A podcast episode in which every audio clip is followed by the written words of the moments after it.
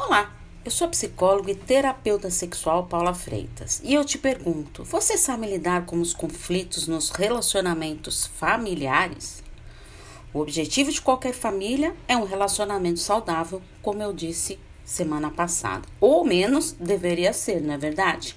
Mas, como todo relacionamento passa por conflitos entre o casal, entre pais e filhos e principalmente entre os irmãos.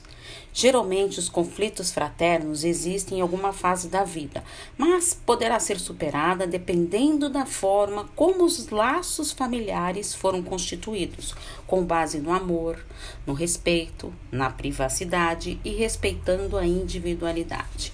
Então, para enfrentar esses conflitos familiares, eu pensei em algumas dicas. Se quiser, anote aí.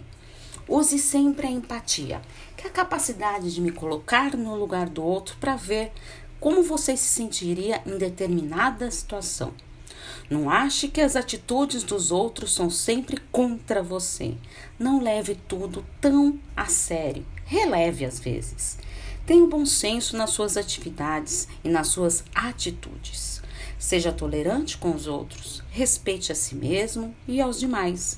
Encare as situações de forma mais positiva, olhando sempre para o lado bom.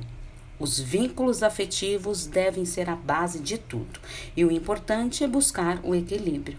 Agora, coloque essas dicas em prática e dê sugestões para novas reflexões. Está passando por dificuldades?